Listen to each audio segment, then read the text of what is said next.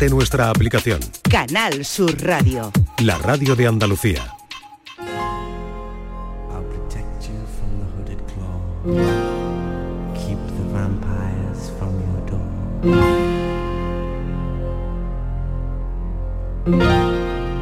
La tarde de Canal Sur Radio con Mariló Maldonado. Ay, ay, ay, Feels like fire. I'm so in love with you. Dreams are like angels. They keep bad at bay, bad at bay.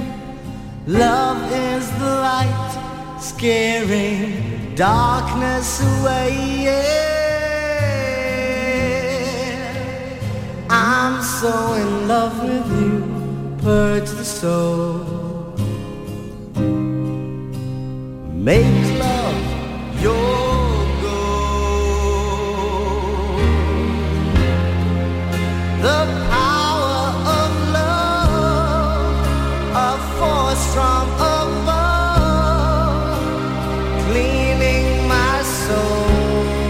Nueva hora en la tarde, 5 y 5 minutos. En el cine hay mucha gente que no ves, pero que hace una gran labor, una labor increíble. También pasa en la tele, en la radio.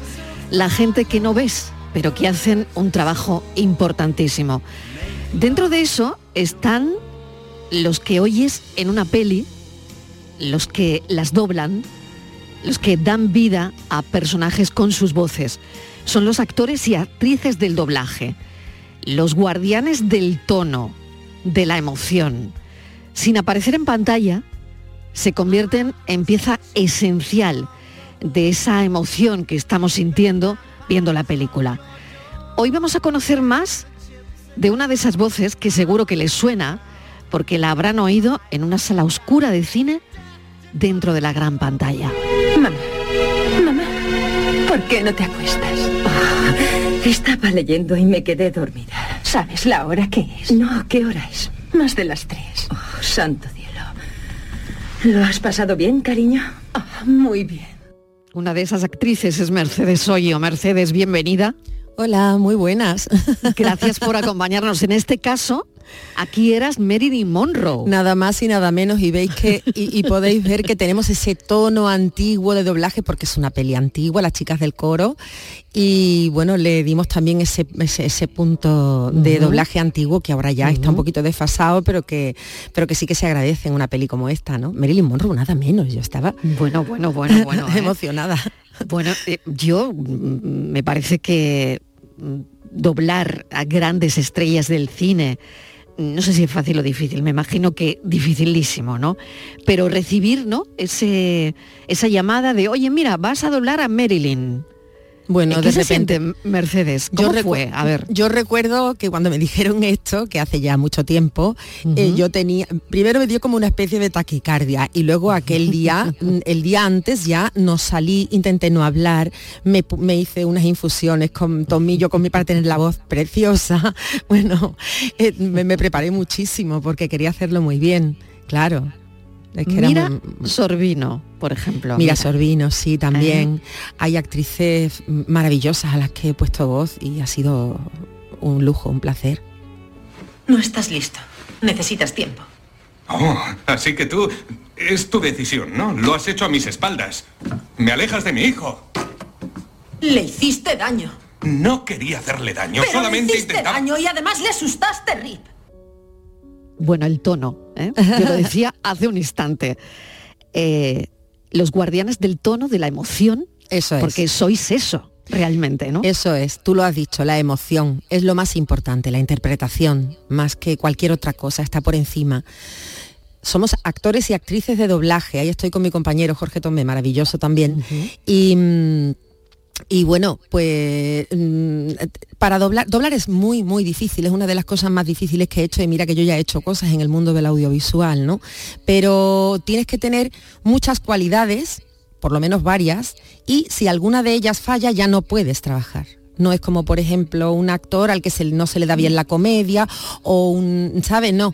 Aquí tienes que, tienes que tener una serie de cualidades y si alguna de ellas falla ya no puedes ser actor o actriz de doblaje. Entonces es muy complicado porque tienes que tener lectura rápida, porque tú te encuentras con el texto cuando llegas y ya lo tienes que meter en boca. Ensayas algunas veces, pero meter en boca, ¿no? Sí, se llama meter en boca, se dice meter en Sí, boca. claro, tú estás viendo, estás viendo al- a la actriz que tienes que doblar y tú tienes que meter en boca eh, su texto, lo que ella dice, ¿no? Lo que ella dice, todos los gestos que hace cuando toma aire, cuando no lo toma, cuando respira, cuando tose, cuando se ríe, cu- todo, todo, tienes que hacerlo todo exactamente igual. Y entonces tienes que tener la sincronía, la lectura rápida, tienes que tener una dicción perfecta, ni un poquito, no, perfecta. Tienes que tener una voz eh, no te digo más bonita o más fea, pero sí que tienes que tener una voz trabajada y, eh, mm, y- y que puedas, que sepas manejar. Y, y sobre todo lo más importante de todo es la interpretación, porque tienes que interpretar.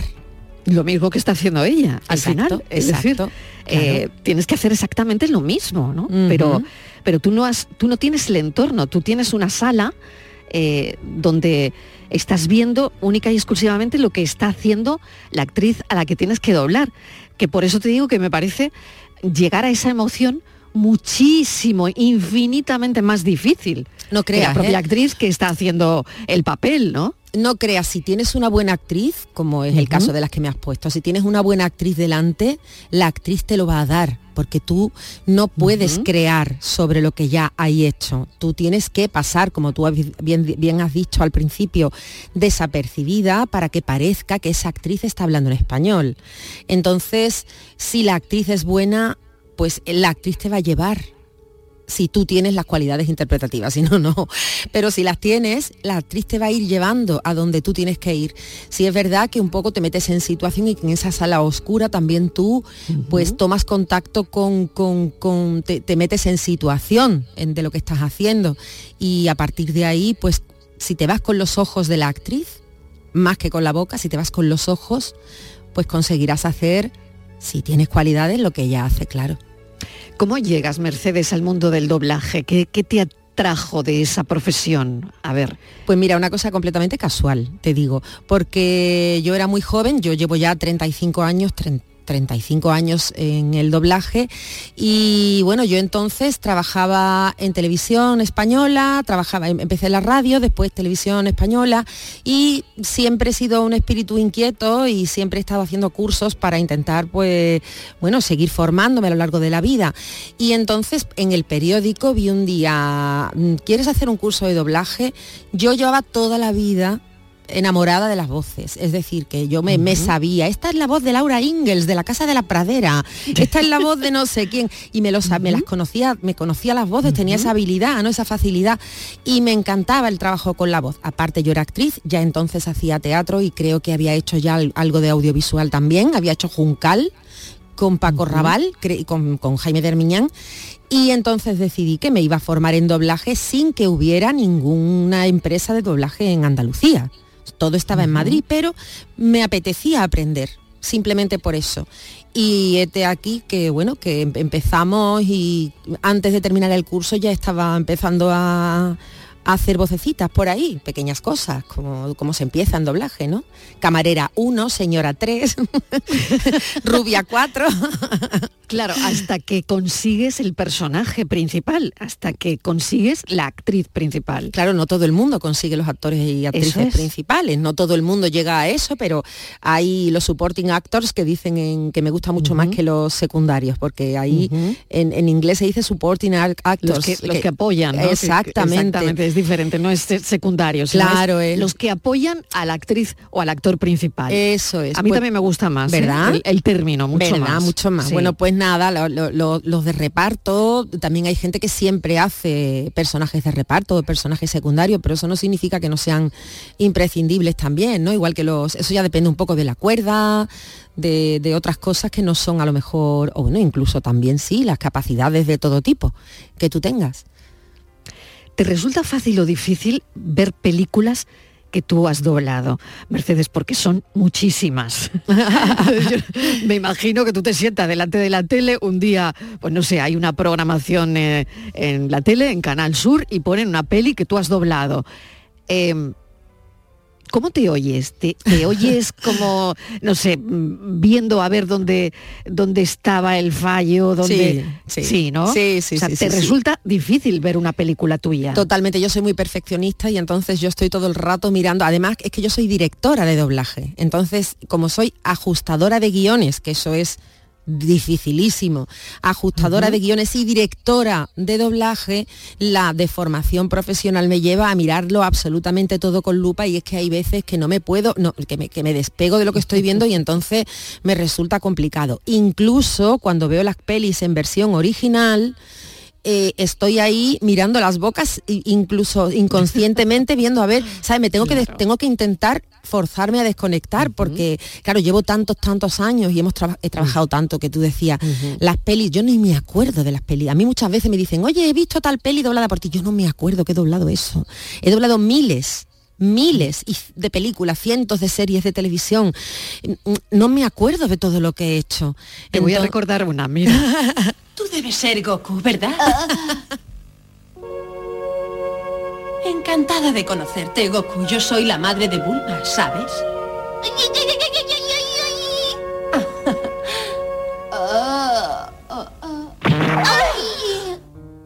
Goku.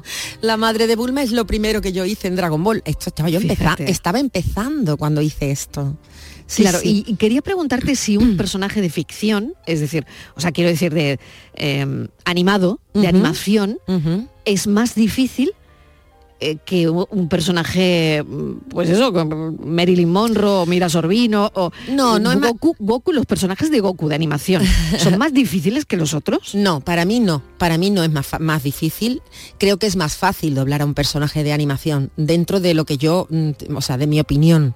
Pero sí es verdad que un personaje de animación, dependiendo de qué, te da la oportunidad, sí, en este caso, de crear y de darle tú una impronta o un sello personal o un poco de creación, porque el muñeco te lo permite. La actriz no, la actriz está haciendo lo que hace y tú tienes que hacer exactamente lo que hace. Pero sí que es verdad que un muñequito, ame, yo, yo me he permitido licencias que, que pueden ser hasta sonrojantes, porque he doblado a la Olivia de Popeye y le he puesto un poquito andaluza y cantando copla. ¿Sabes qué te digo? y me lo he pasado pipa porque yo he sido un poco gamberra en mis tiempos y he hecho muchas cosas de este tipo, pero que para mí han resultado muy divertidas y que luego la gente pues las ha celebrado. En el caso de la bola de dragón, de Dragon Ball, pues es que llevamos 30 años doblando esta serie. Entonces empezamos cuando nosotros empezábamos y hemos continuado, solo que hace 10, 12 años, cuando empecé yo con Dasara, la empresa que yo, porque sabes que yo monté una empresa de Sí, doblaje. En el 2013. Eso es, y entonces aquí a esta empresa sí que nos llegó, bueno, me buscaron a mí realmente y querían que yo me hiciera cargo de la dirección de Dragon Ball. Y entonces a partir de ahí, pues fue una labor, porque llevábamos 10 años sin hacer nada, y fue una labor de búsqueda de todo el reparto que andaba repartido por todo el mundo, había gente que se había retirado, había gente que vivía en Canadá, y conseguimos hacer un- ahora mismo un, eh, un doblaje con una traducción fiel, con, con- con, eh, mucho cuidado con las tramas, con los personajes, gracias también a Rafa de G, que me ayuda muchísimo y que sin él no, no sería lo mismo. Y, y bueno, pues ahora los fans están como locos. El otro día estuvimos en la Japan Weekend y las colas daban la vuelta alrededor de todo para una firma. Yo es que alucino, ¿no? Con, con cómo son los fans de Dragon Ball, son maravillosos. Oye, ¿has visto quién lo ha hecho? Seguro que no fue la policía. Eh, no lo sé, acabo de llegar. Es un buen trabajo. ¿Y pensar que me lo he perdido? Dragon Ball. Bueno, pues, pues aquí está. Ahí está Videl. Quería preguntarte también, eh, Mercedes, cómo ha ido cambiando la industria del doblaje. Pues mira, no lo sé si con las plataformas de streaming como Netflix, en fin, todas, ¿no? Todas ellas. Y por otro lado también, fíjate lo que ha pasado en Hollywood y cómo eso de alguna manera ha trascendido al resto de países hasta llegar a Andalucía, por supuesto, ¿no? Sí, sí, por supuesto, claro. Lo, en Hollywood ha habido una huelga larguísima, ha, ha estado a punto de batir el récord de la... Le, ha fal- le han faltado unos días, muy pocos, para, para batir el récord de la huelga más larga, porque los guionistas y los actores y actrices pedían eh, una serie de mejoras en, su- en sus condiciones laborales y también que una protección legal por, las IAS, las inteligencias artificiales. Es un- un- una amenaza a todo trabajo creativo, no solo al doblaje, a todo trabajo creativo, que es para echarse a temblar. Una IA puede hacer un guion, una IA puede hacer mm, cualquier música, de hecho la están haciendo. Una IA puede mm, sustituir todas nuestras voces, a los técnicos, bueno, es que puede ser horrible. Y no, no, no solo es eso, sino que, bueno, que es simplemente una cuestión de ahorro de un dinero que ya está previsto por las empresas mm, para que sea así y por otro lado que son máquinas que evidentemente nunca van a aportar el trabajo creativo de una persona, de un creador o creadora que, que hace ese trabajo, ¿no? Entonces en la música esto ya está más o menos prácticamente normalizado. Hay ya muchas cosas que se hacen con IAS de voz y no hay ninguna legislación, no tenemos ningún derecho. Utilizan nuestros trabajos, nuestras voces, nuestras músicas, nuestros mm, guiones para eh, entrenar a las inteligencias artificiales, pero a nosotros no nos reporta ningún beneficio, todos son beneficios para los que lo hacen. O bien contratan a alguien por una sesión, les pagan eh, una sesión de 400 euros y a partir de ahí tienen una, una, no, varias voces para toda la vida gratis con la materia prima que es la voz del actor o actriz que a partir de ese momento se queda sin trabajo para siempre por esa entonces es muy complicado es muy y se necesita de manera urgente que se legisle esto porque Es como casi todo, Mercedes, ¿no? Todo lo que tiene que ver, quiero decir, con, con el asunto de la inteligencia artificial. Claro, es que los propios Ahí- creadores de la inteligencia, Exacto. los propios creadores de la inteligencia artificial han advertido sobre el peligro que esto tiene. Oye, ¿y crees que cómo es el, el contexto aquí en Andalucía, ¿no? Eh, eh, el nivel profesional del doblaje, ¿no? Si se puede trabajar con continuidad aquí como, eh, como actriz o, o actor de, de doblaje. ¿Qué, qué llega aquí? Porque bueno, sabemos que em, la producción audiovisual andaluza ha despegado, ¿no? Va despegando, despega, ¿no? Sí. Y que vive cierta pujanza, mm, no sé, eh, que beneficia también al doblaje, imagino, no lo sé. ¿Se Bueno, puede sí, vivir en ese sentido, aquí? en ese sentido, como nosotros en Dasara, por ejemplo, pues no solamente hacemos doblaje, sino que hacemos subtítulos, eh, subtítulos, Ujú. audiodescripciones, subtítulos para sordos, todo este tipo de cosas con, con más, eh, con más creación audiovisual andaluza pues tenemos más trabajo, pero es verdad que el grueso del trabajo fundamentalmente es doblaje y claro, en las producciones andaluzas nosotros tenemos poco que hacer, más que más que lo que te he dicho, ¿no? Los subtítulos y tal y las audiodescripciones. Aquí nosotros trabajamos para todos, todas las plataformas que se conocen, para todas, para televisiones nacionales que no están aquí, para Canal Sur desgraciadamente no. Empezamos, pero luego ya aquello se acabó hace muchos años, hace 20 años o más, y desgraciadamente no, pero sí es verdad que nosotros trabajamos para toda, todo el territorio español.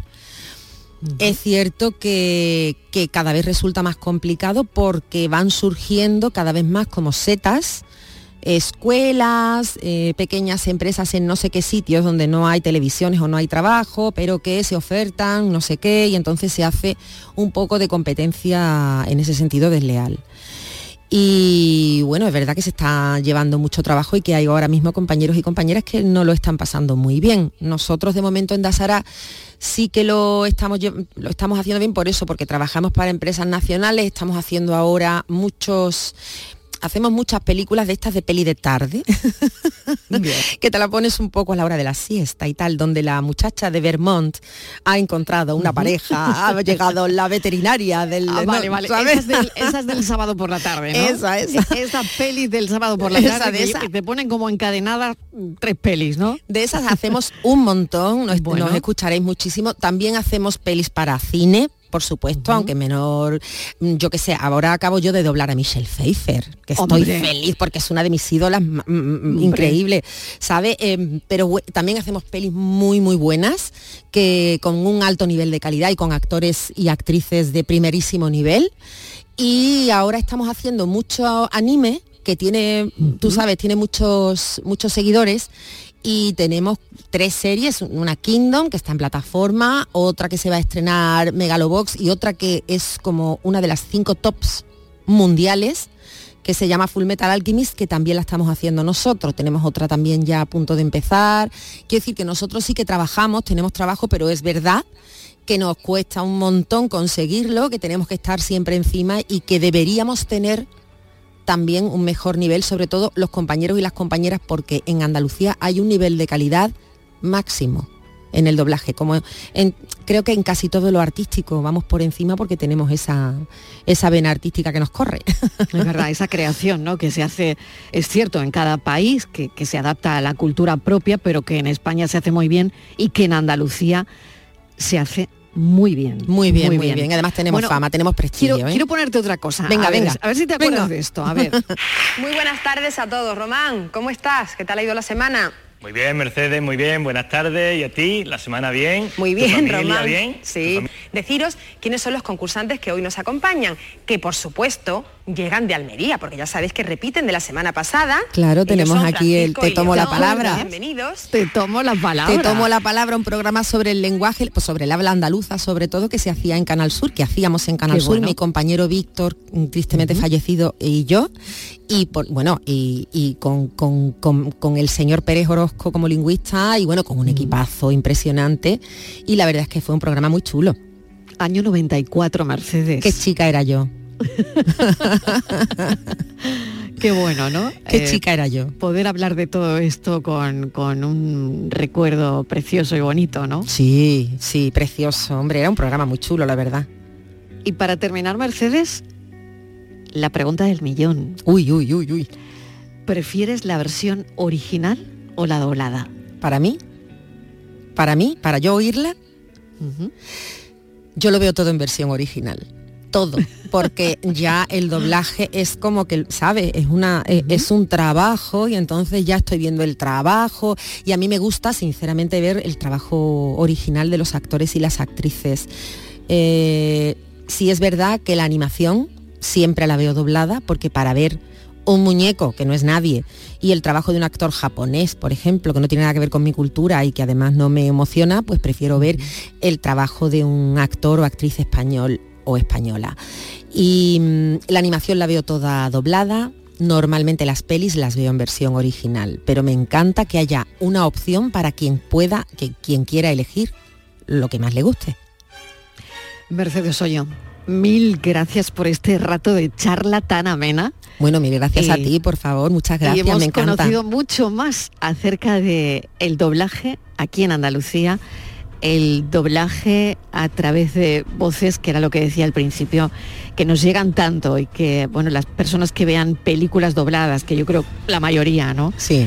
Pues, pues ahí tienen a, a Mercedes Hoyo, que ha sido, es de hecho una de las grandes en esto. Gracias, un beso enorme, Mercedes. Muchísimas gracias, un beso para ti y para todo el equipo. Muchas gracias por todo. Un abrazo. Gracias, un beso.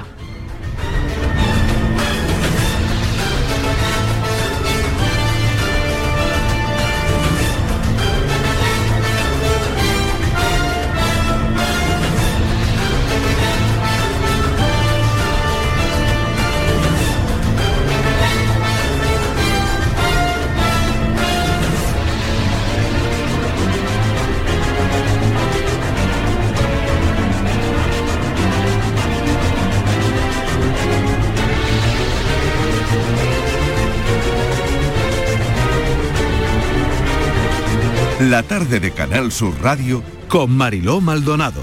También en nuestra app y en canalsur.es. ¿En qué capítulo de tu vida estás ahora? ¿Quieres hacer una reforma o cambiar de coche? ¿Tus hijos ya necesitan un ordenador para cada uno? ¿O quizás alguno ya empieza la universidad? ¿Habéis encontrado el amor y buscáis un nidito? En Cofidis sabemos que dentro de una vida hay muchas vidas y por eso llevamos 30 años ayudándote a vivirlas todas. Cofidis, cuenta con nosotros. Este otoño, únete a la revolución solar con Social Energy. Disfruta de tu instalación llave en mano con grandes descuentos y te regalamos 200 euros en tu batería virtual para que pagues 0 euros en tu factura eléctrica con Luz. Pide tu cita al 955 44 11 11 o socialenergy.es y aprovecha las subvenciones disponibles. La revolución solar es Social Energy. En cofidis.es puedes solicitar financiación 100% online y sin cambiar de banco. O llámanos al 900 84 12 15. Cofidis, cuenta con nosotros. Cuando casi todo el mundo duerme, menos tú, ya estamos contigo. En la mañana de Andalucía, el Club de los Primeros con Charo Padilla. Buenos días, Charo. Aquí un primerizo. Bienvenido. Y el éxito de este programa son los oyentes son un club lleno de mucha vida. Cielos despejados, iluminados por la luna. En el Garrobo, 19 grados. Por Pontejimí, 18 grados. 12 grados en la ciudad del Castamarra. Aquí por Ciudad Baja, 15 grados. La mañana de Andalucía, el club de los primeros de Canal Sur Radio, con Charo Padilla. De lunes a viernes, desde las 5 de la mañana. Contigo somos más Canal Sur Radio. Contigo somos más Andalucía. Canal Sur Radio. Niño, tráeme algo fresquito de la nevera. Pero papá, si esto está más caliente que el queso de un San Jacobo. ¿Nevera rota? Aprovechalo. Las ofertas de verano de Tiendas El Golpecito y consigue por fin la nevera que mereces. Tiendas El Golpecito. Electrodomésticos nuevos, con y sin golpes o arañazos, más baratos y con tres años de garantía. En Alcalá de Guadaira y Utrera. 954-100-193. www.tiendaselgolpecito.es ¿Vas a salir en la cabalgata de Reyes? Ven a Juguetes Velando, empresa dedicada exclusivamente a la venta de caramelos, balones y juguetes para cabalgatas de Reyes Magos a precios inmejorables. Llámanos al 622 20 27 81 o ven a visitarnos a nuestra nave en Camas, Polígono Industrial Los Girasoles. Regala ilusión con Juguetes Velando. ¿Ya conoces las lavadoras Nevir? Lavadoras de hasta 12 kilos con motor inverter y etiqueta energética clase A. Porque Nevir siempre piensa en el ahorro de la factura de la luz. Con las lavadoras Nevir podrás esterilizar la ropa deportiva y disfrutar de su velocidad de centrifugado y sus tres modos de lavado rápido. Si no la tienes aún, ve ya por tu lavadora Nevir.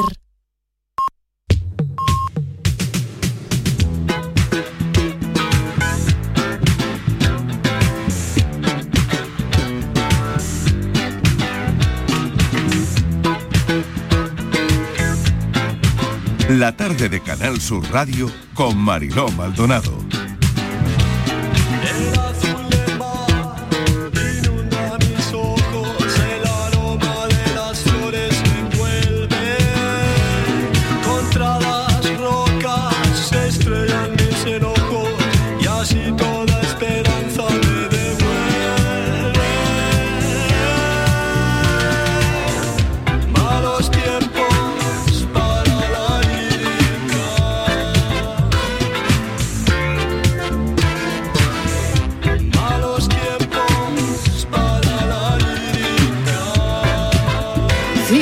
5 y 31 minutos de la tarde, cada edificio, cada puente, cada parque que vemos es la visión de alguien. Hoy es el Día Mundial de la Arquitectura y hemos pensado en el programa que podría estar muy bien hablar con esos visionarios que dan forma a nuestro entorno, eh, convierten los espacios en lugares, convierten las estructuras en hogares. Así que yo creo que es un día para pensar sobre cómo la arquitectura influye en nuestra vida diaria, conecta culturas, eh, ha definido a lo largo de los siglos civilizaciones. Así que seguramente mientras, supongo que ahora puedes ir caminando por tu ciudad con unos auriculares, escuchándonos, o puedes estar en la plaza de tu pueblo eh, tomándote, pues yo qué sé, un refresquito, ¿no? Pero siempre este es el entorno ¿no? en el que vivimos. Así que siempre, como decía, con planos y con maquetas, hay gente pensante que ha construido el mundo tal y como lo vivimos, tal y como lo conocemos.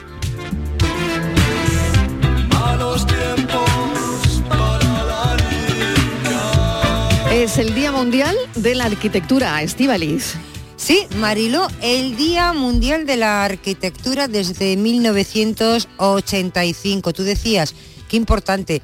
A veces yo creo que forma parte de nuestra vida y no somos muy conscientes de cómo está integrado, ¿no? Porque eh, vivimos, trabajamos, ahora mismo estamos en casas, en edificios, esa arquitectura, cuando nos divertimos, cuando vamos a aprender, universidades, también estamos en espacios arquitectónicos, museos, Marilo, auditorios. Eh, admiramos todas las ciudades, ¿no? Obras míticas, obras arquitectónicas. La ciudad, eh, realmente eh, la identidad de una ciudad yo creo que está totalmente ligada a sus edificios. Hay muchísimos estilos arquitectónicos, ¿no? Yo no sé mm, la tendencia de hoy si vamos a por un tipo de, arquitectura para que construir un mundo más limpio, más verde. Pero sí es verdad que España eh, es muy rica, hay una gran variedad de diseños arquitectónicos únicos que reflejan, pues Mariló, la creatividad y la diversidad que tenemos con nuestros arquitectos españoles. Así que eh, hoy es su día, es el Día Mundial de la Arquitectura y queríamos, bueno, pues eh, estar con ellos también qué día, qué, la importancia de este día, ¿no? Porque se celebra el día de hoy. Como todos los días, Mariló, siempre hay un objetivo, ¿no? Para, para reflexionar sobre estos espacios y estas obras arquitectónicas. Pues qué suerte tenemos que hemos llamado a Salvador Moreno Peralta y nos ha dicho que quería hablar con nosotros de este asunto, de la arquitectura y bueno, y de todo esto. Así que estamos de suerte. Salvador Moreno Peralta, bienvenido, ¿qué tal? Oye, bienvenido, pero ya me dirás tú qué demonios hago yo aquí después de la magnífica presentación que has hecho. Es decir, pero vamos a ver, grábala y mándala a las escuelas de arquitectura para que aprendan. De verdad, es fantástico, no tengo nada que decir. No, es que lo has dicho todo y admirablemente bien. seguro, seguro que mucho, seguro que mucho, porque fíjate cómo cambia, cómo cambia todo, ¿no? Con, con el paso de los años, ¿no? Porque es verdad que ahí están los grandes edificios que vamos a ver siempre. Pues si vamos a Grecia, ahí está la arquitectura, si va, en fin, da igual recorrer el mundo.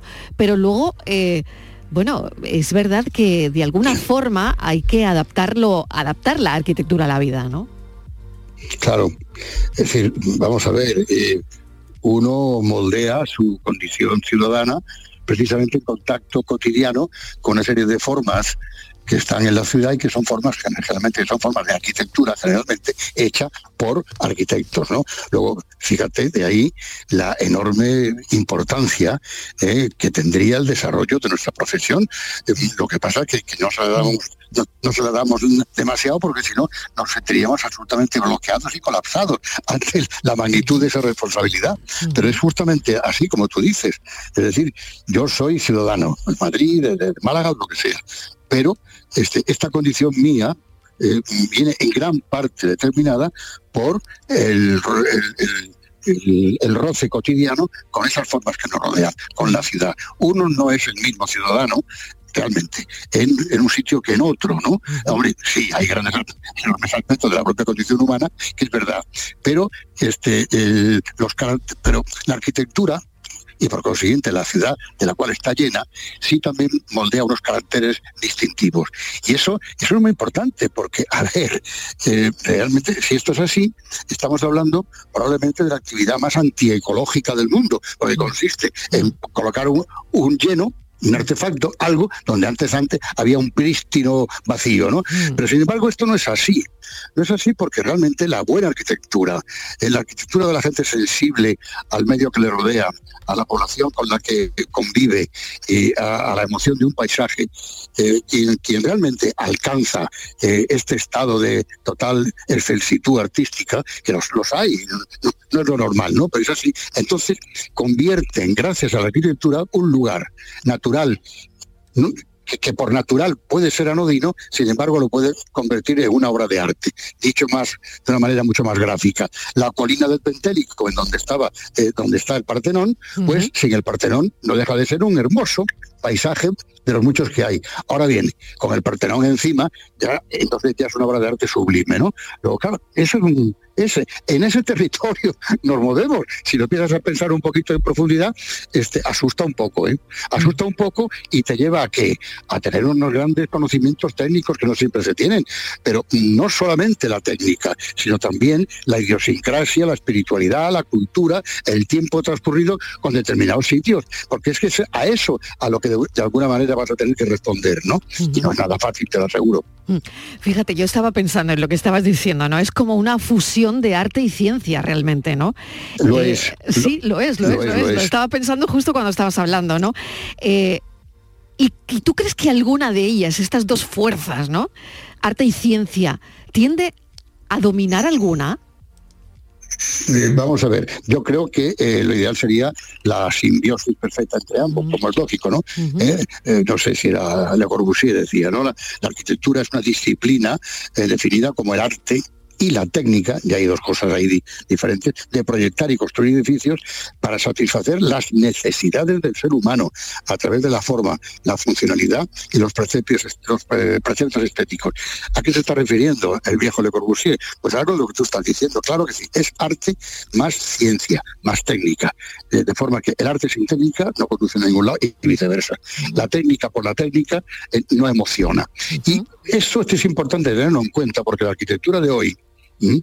a ver, más, yo creo que va más y pone más énfasis en la técnica eh, que en lo que tendría de arte. Hoy día digamos, los procedimientos técnicos han, eh, han permitido solucionar enormes problemas, enormes y complicadísimos problemas, hasta el punto de que si entras en Google verás que en este momento hay alguien que está construyendo una torre que tiene una altura de un kilómetro, ¿no? Ya te puedes imaginar todo lo que significa. Entonces, que es admirable el desarrollo técnico, el desarrollo de la técnica ligada a la arquitectura, sí, pero ya no lo es tanto probablemente el conocimiento del ser humano que tiene que tener el arquitecto para hacer una obra de arquitectura redonda.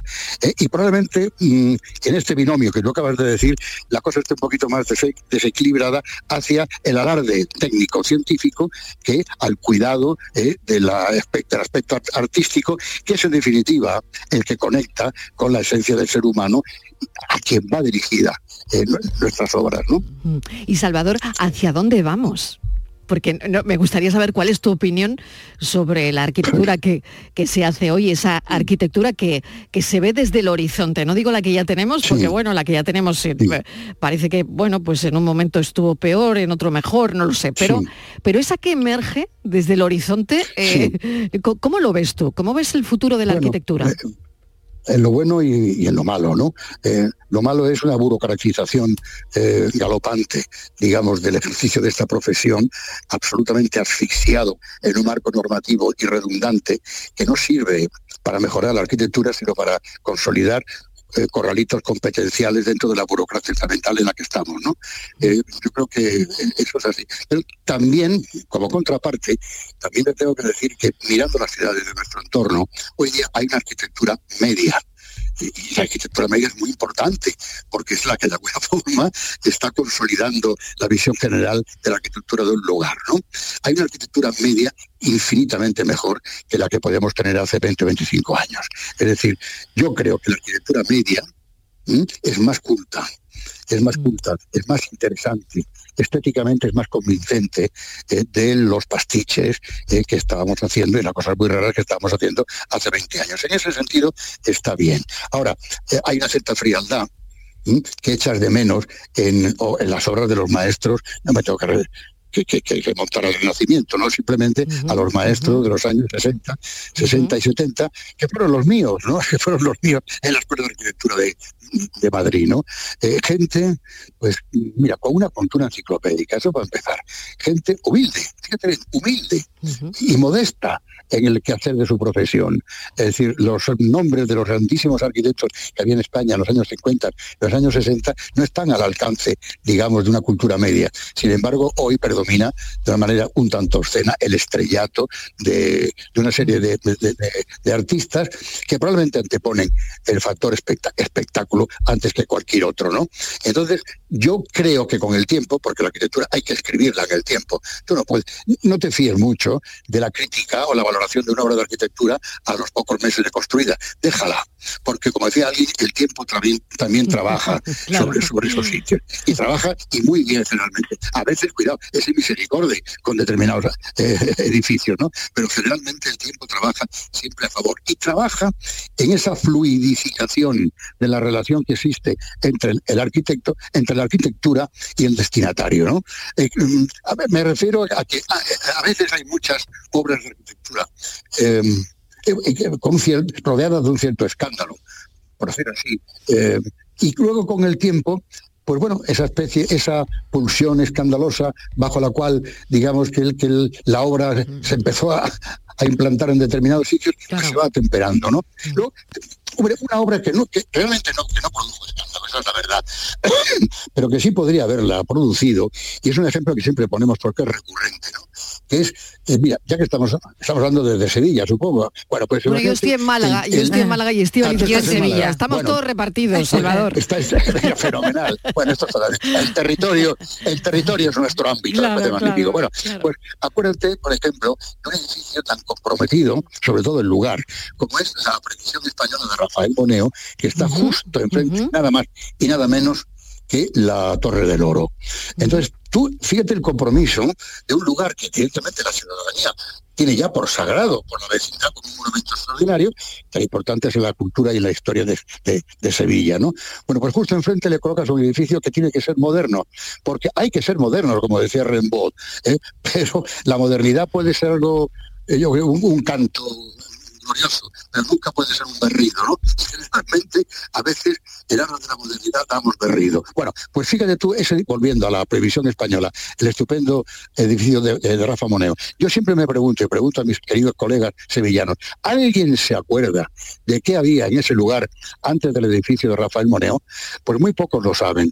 Yo desde luego no, no lo recuerdo. Lo que sí sé es que ese edificio moderno, vamos, de una modernidad de hace 30, 30 años, ¿verdad?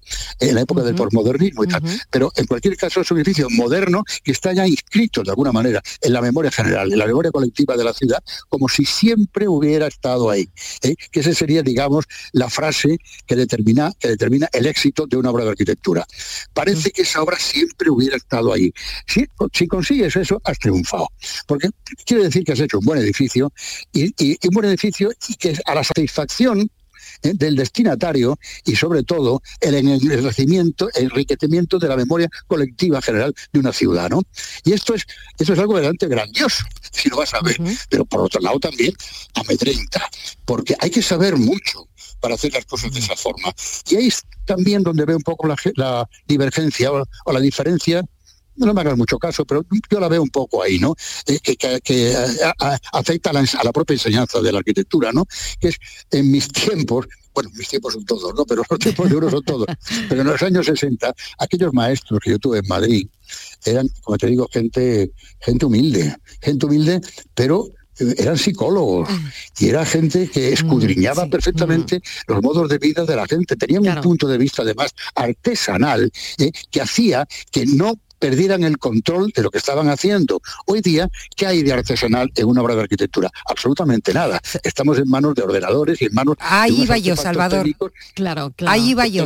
Claro. Salvador, Sí, sí, estamos sí. en el Se 2023. construyen Y se construyen y se preguntan verdaderamente luego a Claro. la gente, ¿no? Yo- Eh, ¿Cómo vive, no? Oiga, ¿usted cómo vive, no? A mí me interesaría mucho, Claro. Salvador, Adelante, adelante, Esther. preguntarte por Sí. la inteligencia artificial que está en todo. La inteligencia artificial mueve sí. todo, ahora mismo aplicada a la, a la arquitectura. No sé si revoluciona sé, el sector pues no sé lo- o todo lo contrario. es no decir, está eh, Pero, eh, eh, es- está un poco como- las ideas, ¿no? Las ideas, los diseños del arquitecto, porque ahora Algo sí. parece que toda la inteligencia artificial es la que diseña, porque Sí. es más perfecta, porque lo hace todo más completo. Y entonces, ¿dónde queda Claro. el arquitecto? Te vuelvo a repetir un poco con la, eh, la respuesta anterior. Es decir, predomina en este momento la técnica, e incluso en la técnica meto la inteligencia artificial, ¿eh? a la personalidad individual y creativa del arquitecto. Yo comprendo que esa figura de ese arquitecto Deus ex machina con conocimiento universal de todo, pues es una idea romántica que más bien está solamente en la mente de Ayn Rand en el manantial, ¿verdad? Y, si encima te, te lo, te lo representa Gary Cooper, pues ya te puedes imaginar, ¿no? Eh, pero eh, está claro que la complejidad técnica con la que hoy hay que hacer un edificio exige, como es lógico, ponerse bastante en manos, digamos, de esa técnica. Que la inteligencia artificial, sin embargo, ha dado un paso más, porque ya no, es, ya no te va a decir cómo eh, eh, hacer el hormigón o cómo resolver un detalle constructivo. Yo creo que por ahí no va. Va sencillamente en un terreno más discursivo. Va incluso suplantándote en la memoria del proyecto que tú podrías hacer. Y eso es un muñeco quien lo está haciendo. Es un muñeco hipertecnificado. ¿eh? Y entonces da un poco de yuyu, las cosas como son. ¿eh? En el, el, panorama un tanto orwelliano, ¿eh? que la inteligencia artificial, una inteligencia artificial mm, aplicada a cualquier cosa, pero en la arquitectura, pues mira, te juro que en cuanto cuelgue el teléfono con vosotros me voy a poner a pensar en eso, porque muy probablemente nos va a quitar el trabajo a todos. ¿Por qué? Claro, claro, porque, porque sí, sí, mira, hay un dicho por ahí eh, que es muy escandaloso, pero que es verdad. Eh, porque además, entre otras cosas, lo han, pronunciado algunos de los arquitectos mejores y, digamos, que políticamente más izquierdosos que ha habido en nuestro país. ¿no? Eh, esto decían, como por ejemplo el caso de Oriol Boigas, la innovación arquitectónica hoy día solo es posible en manos de ricos. ¿Por qué manos de ricos? Porque son los únicos que pueden permitirse el lujo en sus casas ¿eh? de encargarle al arquitecto y dice, deja volar tu imaginación y hazme la casa que tú quisieras, yo te voy a dar cuatro reglas, pero ahora yo quiero, quiero que tú me des tu genio, no que me des tu técnica constructiva, ¿no? Entonces, claro, eso no puede ocurrir en una promoción de viviendas al uso. lo más que se puede hacer es una serie de viviendas bien construidas, decentes y que no agredan mucho al paisaje. Pero el genio el genio no está. Y el genio no es ningún invento. El genio existe. Existe y tenemos que reivindicar que siga existiendo en la medida en que seguimos considerando la arquitectura como una de las bellas artes. Sí, decididamente. Eh, eh, hemos pensado que no tiene nada que ver el arte con la arquitectura, que solamente es técnica y que encima la memoria de tus proyectos lo puede hacer esa señora de la inteligencia artificial, pues entonces evidentemente el panorama no es, no es, no es, no es, halagüeño. Pero de todas formas, este, te vuelvo a repetir, el único punto, que no es, que no es poco, ¿no? en el que eh, podemos tener confianza en el futuro es en esa facultad que una obra de arquitectura bien hecha tiene de inscribirse lo más rápidamente posible en una memoria general, social y colectiva eh, de determinada ciudad. Y en ese sentido la enriquece. ¿Qué quiere decir con esto? Pues que si tú estás acostumbrado a hacer todos los días el mismo recorrido, ves las mismas casas, ves a lo mejor una catedral, ves una iglesia, ves un bar en una esquina, y algún día eso te lo quitan, por lo que sea, porque ha quebrado o lo que sea, dices, pero vas a ver, o simplemente en un solar vacío y que tú llevas mucho tiempo acostumbrándole a ver ese solar vacío, de repente un día aparece un cacharro. Oiga, que la ciudad es mía, y, a mí nadie me ha pedido permiso para transformarla. Te quiero decir con esto que claro que un usuario, un ciudadano, tiene un vínculo con la ciudad que le rodea y por consiguiente su arquitectura ¿eh? que pertenece al dominio no de lo público, sino de lo más privado que existe. Mi relación, tu relación con la ciudad en la que estás acostumbrado a vivir es una relación íntima. Es decir, y entonces, y de repente aparece un intruso que se llama el arquitecto y va y te la cambia. Entonces, bueno, para, empezar eso parece un sacrilegio. Pero a medida que pasa un poquito el tiempo, vas viendo qué es lo que el arquitecto ha hecho, se va aclimatando. Se va aclimatando no solamente en el propio espacio donde se ha colocado, sino en tu propio corazón, en tu propio espíritu, en tu memoria ¿eh? y, en tu, y en ti, en definitiva. ¿no? Y al final bueno, pues la ciudad ha cambiado, ha cambiado exactamente como cambian los animales y como cambia la piel de las serpientes y como cambia todo. Lo que no cambia suele ser algo bastante retrogrado. Ahora, a ese cambio lo que hay que pedir es justamente esto, la sensibilidad suficiente para que tienda un puente pausado eh, entre la razón histórica y lo cotidiano. Porque como te digo, la modernidad puede ser un grito jubiloso, pero nunca podrá ser un berrido. Y hay arquitectura hay edificios que son berridos que no es que nos, que absorban. Me quedo con eso, Salvador Moreno Peralta, mil gracias, me quedo con lo del berrido, ¿no? La modernidad nunca podrá ser un berrido. Muchísimas gracias. Uh, esta charla ha sido una charla magnífica. bueno, lo que te digo, esa presentación grábala. Grábala ah, vale, vale, Y, no, no, no, y, la reparte por las escuelas de arquitectura, ah, seguro que, le hará mucho bien. Bueno, muchísimas gracias, Salvador Moreno Peralta. Un beso, un beso, enorme. Adiós. Adiós.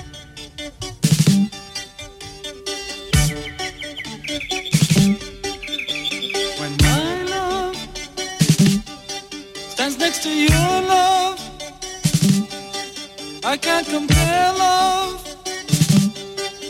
when it's not love.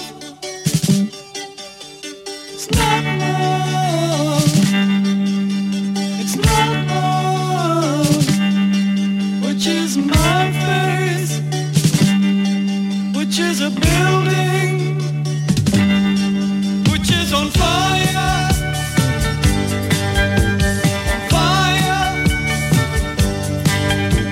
tarde de Canal Sur Radio con Mariló Maldonado. También en nuestra app y en canalsur.es. Úbeda se engalana para su feria y fiestas de San Miguel. Del 28 de septiembre al 4 de octubre, no te pierdas la amplia programación que el Ayuntamiento de Úbeda ha preparado para vivir esta festividad con alegría e ilusión. Conoce más sobre la programación de feria pinchando en turismodeúbeda.com. Formándote en las universidades públicas de Andalucía, puedes ser quien tú quieras. Elige entre 1.500 títulos de grado y máster. Cerca de casa y con la oferta formativa de mejor calidad. Universidades Públicas de Andalucía. Somos referente. Junta de Andalucía. La tarde de Canal Sur Radio con Mariló Maldonado. Y de la arquitectura a la peluquería, claro que sí, así vamos en este programa. Porque un peluquero de Granada triunfa como uno de los mejores del mundo, Estíbaliz. ¿Qué sabemos de este Pues peluquero? sí, Mariló, uno de los grandes, fíjate, se ha celebrado en París el 11 de septiembre, hace muy poquito, el Campeonato Mundial de Peluquería. Y bueno, una competición de élite, es- en este caso estamos hablando de lo máximo que hay en peluquerías, 54 países, Marilo, casi nada. Y ahí fue donde el peluquero granadino se consagró, hablamos de José Molina Bonilla, como uno de los mejores a nivel mundial. Y se enfrentaba a países eh, muy potentes en este terreno como es Japón e Italia. Pero claro, no era la primera vez, Marilo, que participaba. Ya lo había hecho en el 2022, ya lo había hecho antes, que consiguió un séptimo puesto. Pero tú fíjate que tiene él y su familia, la familia eh, Molina, pues son... eh, pre- donde van premios que consiguen. Suman más de 90 premios en competiciones nacionales e internacionales. O sea, un terror. Decía que había que tener miedo a Japón e Italia. Yo creo que hay que temer a los hermanos Molina. Hermanos Molina, pero José Molina es el que está José con Molina, nosotros. José. ¿qué tal? Bienvenido. Enhorabuena. Muchas, muchas gracias, muchas gracias. Pero bueno, esto, esto, bueno, esto está, esto está muy bien, ¿eh? Pues sí, la verdad que sí, es un orgullo representar a España cuando te ves representando a España, a tu ciudad, Granada, Andalucía. Bueno, pues la verdad que es una responsabilidad muy grande, pero a la vez también es una satisfacción muy grande y luego quedar en, en una posición eh, buena, pues bueno, pues la verdad que se siente uno muy orgulloso y muy contento de, de la- del posicionamiento y del triunfo, sí. Claro, es que no solo representar a España, sino también ganar. ¿Cómo, cómo fue exactamente? ¿Con- ¿Con qué, con qué eh, has eh, obtenido el premio?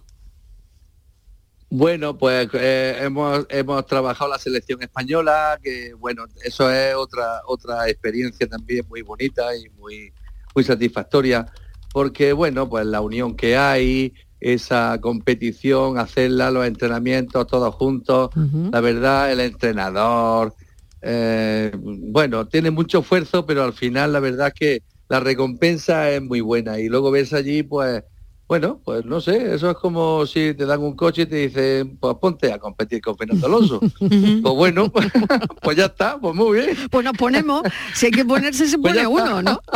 claro que sí. Y luego Estíbaliz. pues quedar de esta manera, Sí, pues claro, muy bien, muy bien. La claro. Sí, que- yo quería- que es un orgullo. Yo quería preguntarte, eh, felicidades, enhorabuena, José Molina. Te quería preguntar Muchas por una prueba que no sé si fue decisiva, que cómo se hace, porque creo que empezáis con algo clásico, termináis con algo moderno. No sé Sí. si incluye, hay, son cortes Sí. peinados nada más, o también podéis jugar con el color. No sé, co- ¿cómo, se hace esto? Sí, eso es todo, eso es todo. Mira, eso, eh, pues bueno, pues tienes que poner un- unos colores, tienes que poner unas mechas, incluso hay la posibilidad, de- en, en cada prueba te dan pues una serie de pautas, ¿no? Eh, pues por ejemplo, en esta prueba pues no podías poner más de tres colores porque hay pruebas que se ponen hasta cuatro y cinco colores, ¿no? En esta prueba en exclusiva pues tenía eh, tres colores como máximo y te dan pues un rubio, un- unas mechas matizadas en, en gris, te dan eh, varios colores, ¿no? Entonces nosotros la prueba que hemos hecho es una prueba combinada que se hace.